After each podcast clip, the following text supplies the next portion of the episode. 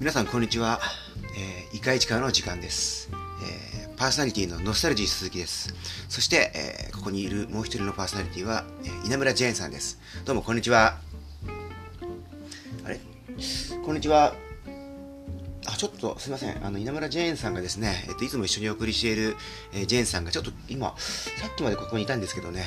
ちょっとなんか用事ができたということで、えー、この部屋を飛び出していってしまったようですね。私はその飛び出していったところ見てないのでですね、ずっといると思ってこう、横をパッと向いて、あれ？というふうに今気づいたんですけど、いないことに気づいたんですが、スタッフから今耳打ちをされまして、さっきこう、このスタジオを飛び出していったよというような言葉をちょっと聞きましたので、えっ、と、何か休養があったのかもしれません。えー、まあ、この放送収録中にまた戻ってくればですね、途中から稲村ジェーンさんも登場して2人でお送りすることになると思いますけれども、まずは私1人、ノスタルジー鈴木1人で今日はお送りしたいと思います。えー、イカ市川。えっ、と、この番組はですね、えっ、と、この千葉県の市川市ですね、千葉県の市川市というところで、えー、生活をし、えー、まあ、まあ、活動している、行動しているですね、私、ノスタルジー鈴木とか、あるいは、え、稲村ジェーンさん、この二人でですね、二人が、この市川市の、まあ、街ってどんな街かなみたいなこととか、市川市の街で行われている面白い出来事ってなんかないかなとかですね、あるいは、市川市で活動、活躍されている面白い人たちっていうのはいないのかなみたいなことをこう、探し、そして取り上げてですね、この放送で、語っていく、そんな、まあ、趣旨の番組になっております。それから、まあ、今ですね、今日は、あの、この収録している今日は2020年の11月の8日なんですけれども、えー、数週間前に、えー、ですね、と、10月の20、あら、4日でしたかね。カレンダー確認しますと、そうですね、10月の24日、えっ、ー、と、2週間前ぐらいになるんでしょうか、今から。にですね、私と、それが稲村ジェーンさんも所属している、まあ、他にもたくさんいろんな、あの、人が参加しているんですが、フリースタイル市川というですね、市川市でこう街づくりを、街づくりの活動を様々こうしていこうという団体、チームがこう、えー、我々で作っているんですが、えー、10月の5日に晴れて NPO 法人として登記が完了しましたので、えー、その、まあ、キックオフミーティングという形でですね、10月の24日に、えー、まあ、いろんな方にお越しいただいての、まあ、あの、ミーティングを開いたんですが、それからもう2週間ほど経ったということですね。はい。それがまあ今日11月の8日というわけでございます。で、まああの、このイカ市間もですね、放送は、えっ、と、夏ぐらいから確か、夏か、まあ夏の終わりぐらい、夏の、夏のど真ん中か、夏の終わりぐらいからこう放送、えー、しておりますけれども、えー、今11月に入りましたということで、夜になるとですね、結構こう、寒い、寒いような、そんな、あの、え、気候になってきてます。ところでですね、あの、今日の気温、今確認したところですね、14度ということでした。市川市の気温14度。そして今日の私の体温がですね、え、ー、と、35度6分でしたので、今日の気温は私の体温をはるか、えー、下回っていると。まあ当然といえば当然ですし、当然じゃないといえば当然じゃないわけですが、そんなまあ、過ごしやすいというか、夜になると少し過ごしづらい、過ごしづらささえも感じるような涼しい気候にな、あの、気温になってきた。そんな、まあ、え最近の秋深まるし、この頃合いというわけでございますね、市川市も。はい、そんな市川市なんですが、えっと、市川市といえばですね、まあ、秋といってももう11月なのでですね、シーズンはまあ過ぎてしまったわけですが、市川市といえば、え梨というフルーツ、果物がですね、梨が結構実はえ産地として有名でですねあの出荷量が非常に多いことでも知られているんですね、はい、千葉県はそもそもこの梨の出荷量都道府県別でもナンバーワン1位なんですね。出荷で1位。その中でも、まあ、有数の1、2を争う有数の産地として知られるのがこの市川市なんですね実は。で、あの、先ほど申し上げたフリースタイル市川のキックオフミーティングの中ではですね、あの、フリースタイル市川のメンバーズ、まあ、私や稲村ジェーンさんも含むメンバーからのですね、あの、まあ、プレゼンテーションもあったんですけれども、ゲストプレゼンということで、えー、フリースタイル市川の、あの、まあ、メンバーではない、メンバーではないという言い方変なんですが、フリースタイル市川はオープンなそのあのチームなので、えー、まあ、誰しもが市川の街づくりにこう関心があるような志を一緒に持てるような人は、まあ、みんな、まあ、言葉はちょっとまだ分かりませんけど、仲間として活動できるチーム体制を取りたいなと思っていますので、メンバーじゃないというと語弊があるかもしれないですが、まあその、えー、フリースタイル市川の中の人として活動しているわけではない人にゲストとしてお越しいただきまして、えー、あの、スピスピーチ、スピークをしてもらったんですが、2名いらっしゃってですね、1人が千葉商科大学の青野さん、学生さんですね、3年生、地元で活動されています。そしてもう1人がですね、実はノスタルジー鈴木と、あの、小学校時代の同級生でもある、重田さん、重田農園という、あの、梨の、えー梨農家やられている重田さんですね彼にもプレゼンテーションしてもらったというわけです、はい、でまあその市川市は梨で知られているわけですけれども実はですね、えー、市川はかつてはですね梨以外にもいろんなフルーツで結構有名だったようなんですねえ、というのも何を根拠にそんなこと言ってるのかというふうにあの憤られる方もこのリスナーの方にはいらっしゃる可能性があるわけですが、えー市川市のその、えっと、図書館にもこの本があるんですが、続市川町角博物館という本がありまして、確か私の記憶が定かであれば市川ジャーナルというですね、えっと、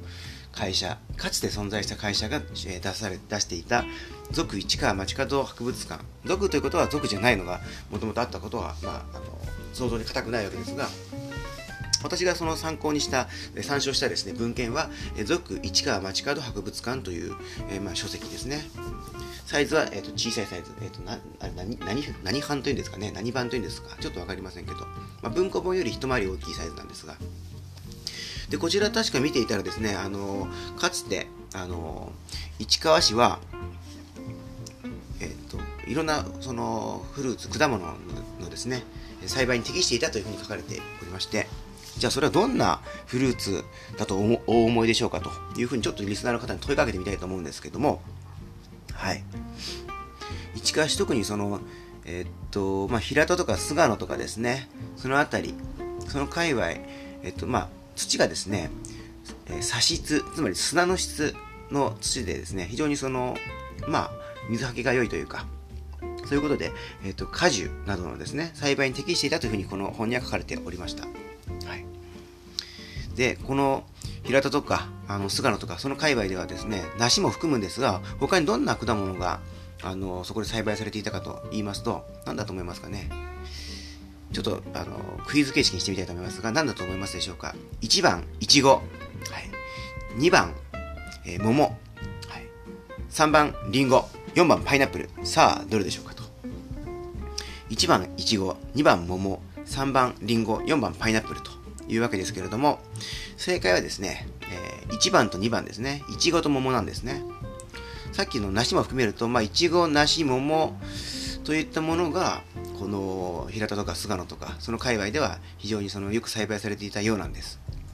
特にですね、えっ、ー、と、この本によると、菅野のあたりはですね、えっ、ー、と、まあ、桃の林、桃林がですね、桃林が通りと読むでしょうか。通りが点々とし、春のですね、その春になると桃の花がバーッとこう咲き乱れましてですね、その桃の花を見に、えー、見るために東京の方から多くの人を集めたというんですね。今はですね、花見というと、まあ、花見イコール桜、しかも、えー、桜の花を見ることを花見と呼ぶことが多いですし、さらにその桜というのもソメイヨシノの、えー、品種をですね、指すことが、まあ、暗黙のうちにそれが多くなっているような気も記載するわけですけれども、もちろん桜はソメイヨシノだけじゃございませんし、えー、花はですね、桜だけではないというわけでございます。まあ、春というこの季節に、えー、まあ、花をめでるというのは、そのまあ、冬から春になっていくにつれて、さまざまなその花が咲いていくという、まあ、喜ばしいえー、まあ、暖かくなってきて喜ばしい気持ちになっていくこれから活動的になっていくよということで、みんなでその、えー、まあ、祝うという気持ちで、えー、宴を催したりするというところで、まあ、花を見て楽しもうと花を見てお酒を飲んで団子を食べて楽しもうということだと思うんですが、えっと、かつてこの本によるとかつてはその菅野の辺りでですね咲き誇る桃の花を見に東京の方からも人がたくさん来たという話なんですね。ちなみに梨、梨の花が何色かご存知でしょうか？まあ、梨の品種にもよるのか分かりませんが、私が知る限り、その梨の花というのは白い色をしておりまして、はい。えー、これも非常に曖昧な記憶ですが、5月頃に確かさパーッと咲いてですね、非常に綺麗で、市川市内には梨畑たくさんありますので、まあ最近減ってはきていますが、ありますので、えー、春先にですね、えー、梨の白いですね、素敵な花が、まあ、あの咲き誇るところも、今も、まあ、見ることができるかと思うわけですね。はい。というわけで、あの、昔は市川、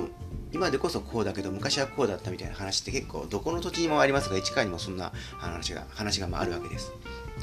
今ちょっと果物の話をしましたけれども、同じく自然関連で言いますと、えっ、とですね、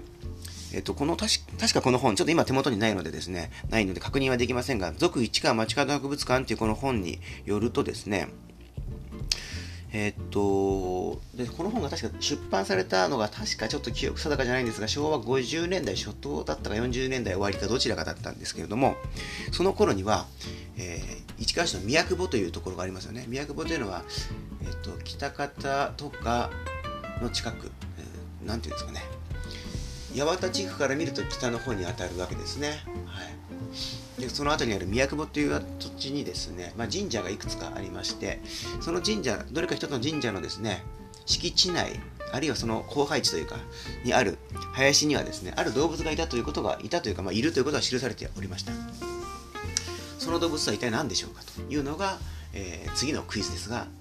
ちょっと聞いてみたいと思いますが1番ラッコ。2番カワウソ。3番リス、1番カワウソ2番ラッコ3番リス。あれちょっと順番違いましたっけ？はい。その3つなんですが正解はですね3番のリスでございます。はい、何リスかどうかはちょっと、まそこには書かれてなかったので分かりませんが市川市内に野生のリスがいたということなんですね、はい。まあ、リスはですね意外とその人が住んでるえー、辺りの近くにもですね、存在しているというわけで、例えば私の妹がですね、北海道のある都市に住んでおりますが、庭にですね、庭の木にはなんかリスがいるとかいないとかって聞いたこともありますし、それから鎌倉の、えー、っと、あれはどこでしたっけ？鶴岡八幡宮の辺りなんかにも確かリスがね、いろいろ木にこういる、野生のリスがいるっていうことは、まあ、よく知られておりますよね。あとですね、私がすごく覚えているのが、え、ー、と、数年前、何年前ですかね、シカゴ、ちょっと仕事関係でシカゴに1週間ほど行っていたことがありますが、シカゴのですね、ミシガン湖という湖がああのありまして、その湖畔をこうずっと走ってランニングをよくしていたんですけども、そうすると、まあ、湖畔にこう立っている木、木がたくさん結構立っていて、その辺りをこう見ていると、リスがこうよくいるんですね。結構たくさんリスがいてですね、こうパパッと走ってパッと立ち止まってまた走るみたいなそんな、えー、可愛らしくもある愛らしい、えー、動き動作をしていたのをこう見ましたが要はシカゴみたいな大都市あるいはまあ鎌倉のようなかなり、まあ、人が多く集まるところであってもリスは、えーまあ、住んでいるというようなことが、まあ、あります。で当時の市川市はもうもちろんそのシカゴとか鎌倉なんかにも人は多くいるわけではないとは思うんですけれどもえー、まあ、神社の、えー、にある林にですね、リスが住んでいたということが、まあ、確認されたと。ただ今は多分住んでいないんじゃないかなと思うんですね。はい、というわけで、まあ、今のこの話が昭和40年代末か、あるいは昭和50年代初頭あたりの話だったんじゃないかなと思うんですけれども、えー、まあそれから、えー、40年ぐらい経つとかなり自然の環境も変わってしまっていて今ではまリスも多分いないんじゃないかなと思う次第でございます。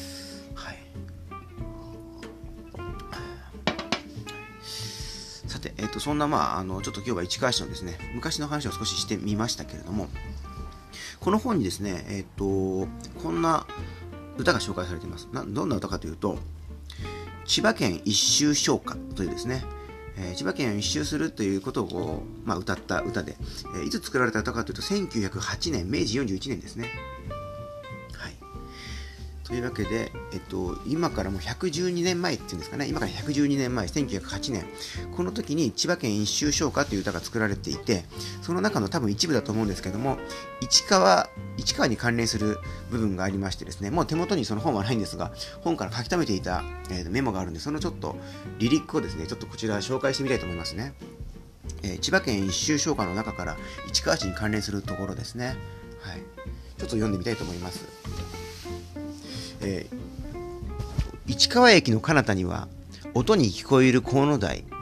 えー、北条里見の古戦場今今は国盛る、えー、何ですかねこれ。野方兵、ね。えー、縁門高く固めたり線路に近き桃畑。まあこれ通りかな？桃畑かどっちか分かりませんが桃の畑ですね。線路に近き桃畑。梨の畑も実を結ぶ。その収穫を思いやり、えー、八幡の森も知らなくに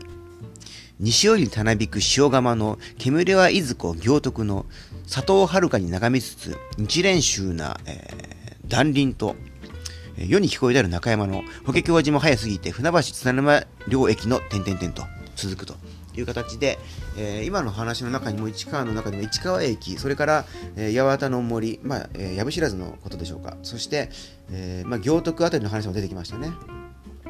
まあ、塩がまたありました、えー、当時行徳では塩をこう作っていたわけですが、はい、それから、えーまあ、中山法華経寺のあたりをこう過ぎていって、えー、それから、えー、今の、まあ、JR 総武線に当たるわけですが、船橋津田沼両駅の方にこう行っていくという感じで、多分市川、この市川風土記、あ、すみません、今の本はまた別の本ですよね。えっと、えー、市川風土、市川風土記、市民の郷土史特本ですかね。という、本、こちらが市川ジャーナルから出てる本かもしれません。ちょっと先ほどの出典、えー、出所とですね、えー、混在してしまっておりますが、今私が読み上げたのは、千葉県修唱歌小、えー、明治41年に作られた歌でございます。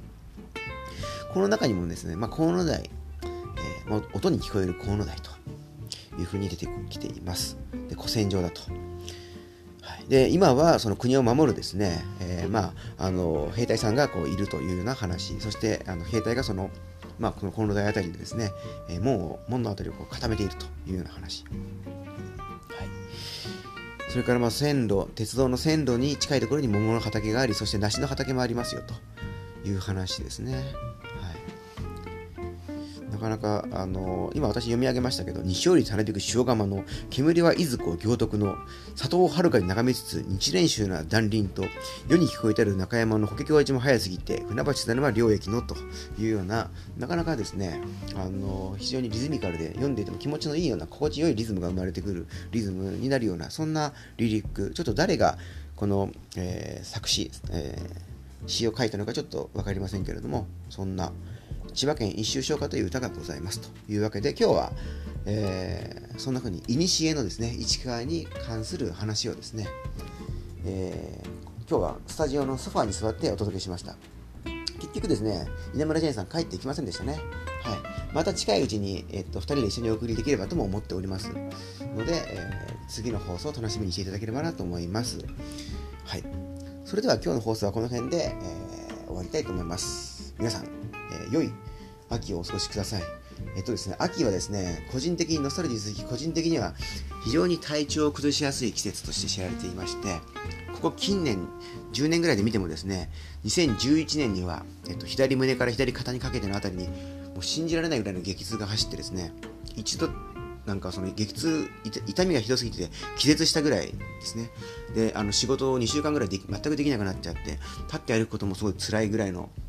病になったこともあったんですね。それから、え、っと、2012年末ですかね。だからその、そうか、2012年末ですかね。左肩、左胸を痛めた、まあ、そこから1年強しか経ってないような時だと思うんですけど、えっと、その時にはですね、左目をですね、えー、左目をこう大きく、その、なんていうんですか、患ってしまいまして、まあ、急にもう入院で手術手術必要だと手術しないともう目が見えなくなっちゃうよなんていうふうに言われちゃいましてですね、えっと、4時間半にわたる手術を左目を受けて、まあ、なんとかそこから持ち直して今は多少は見えるんですがほとんどもう使い物にならないというかぼんやりしか見えないような感じで、えー、左目をやっちゃいまして。で今年2020年はですねつい、えっと、数日前なんですが耳が、まあ、あの左耳が聞こえづらくなっちゃいましてえっと元八幡にある病院で見てもらったところですね。おそらく大したひどいものではないという軽度だというふうにあの聞いているんですが、えっと、急性低温障害型肝温難聴というですね、えー、まあ、非常に漢字が11文字数えてありましたね。急性低温な、えー、急性低温障害型肝温難聴ということですね。はい。まあ、低音、低い音がちょっと聞き取りづらい、左耳の方でその低い音が聞き取りづらいというようなふうに今なっています。まあ、急性なので、あのちゃんと薬とか飲んだり安静にして治す治せば治るものだというふうにも聞いていますが悪い場合だと癖癖になるというか繰り返しそれをあの患ってしまうこともあるというふうに聞いたこともありますのでちょっと注意したいなと思っています。というわけで、あのまあ、目はですね、未だにちょっと左目は残念ながらあまり見えないんですけども、えー、まあ、耳もですね、この悪くしちゃうと良くないので耳は早く直したいなと思っています。まあ、ないつもこの左側ばっかりこうなんか体の左側ばっかりこうあの患っちゃうんですね。そういえばこれ全然か全くそれ関連性ないと思うんですがかなり昔、えーと、これは2000うん2002年のゴールデンウィークだと記憶してますが当時まあランニングしていまして市川市内のですね下貝塚あたり宮うんそうかどこだったかな。下貝塚あたりをこうランニングしてた時にですね坂道をですねえー、足を足が痛いなと思いながらも無理してちょっと走ったんですね。そうしたところ左膝にですね激痛が走りまして、はい、いわゆるランナー膝とランナーがよくその患うランナー膝というものの一種だと思うんですけど、えー、それに患それを患っちゃってですね以来かなりあの走りたいという気持ちはあれど走るとすぐ左足が左膝が痛くなってしまったという時期がかなり長くありましてえっと、走りたいのに走れなくて、えー、まあ、困っていた時期もあったと。今ではもうその左膝左膝の痛みっていうのはもう、えー、ほぼないわけですけれどもこう考えてみると左側の体の左半身をですねえっとまあ、患う痛め痛めてしまうってことは結構多いなということを今話しながらなんとなくこう思い、えー、出しているところですね。たまたまだと思いますが。というわけでちょっと注意したいと思います。皆さんもですね、えー、まあ秋はですね、夏にいろいろと無理をして活動して遊んだり、まあ、今年はあまり新型コロナウイルス感染症の拡大によって遊ぶということがあまりもしかしたら少なかったとは思うんですけれども、まあ、仕事一生懸命頑張ったりですね、夏にちょっと無理をしたことが、秋のこのようやく気候が落ち着いてきたあたりにですね、どっと疲れが出て、なんか体に、えー、体が不調をこうきたすということはなくもないのかなというふうにも思います。私自身ちょっとそんな嫌いが、えー、数年に1回あってですね、年もちょっとあの無理はいけないなというふうに思ってます。年々こう当然加齢によってですねあの体力がこう減退していったり回復力も低下していったり体もまあ弱くなっているところもあるのかなというふうに思いますので、えー、留意せねばというふうに思っているところでございます。えーとまあ、これを聞いているリスナーの皆様のですね健康についても、えー、まあお祈りしつつですね、それから今ちょっとこの場にいない稲村ジェーンさんもですね、いろいろお忙しいと思いますので、えー、ぜひ、まあ、健康には十分留意して、まあ、非常にですね、フリースタイル市川のためにもですね、とても頑張って働いていただいて、我々他のメンバーもちゃんとサポートというか一緒に、むしろこうメインでいろいろと頑張っていかねばならぬというふうにも思っているくらいなんですけれども、えー、まあ、あの皆さん健康には気をつけてください。はい。それでは今日はこの辺で、えっと、また、えー、たまにはですね、こうやって市川の昔話みたいなことをしてみたいなと思います。それではごきげんよう。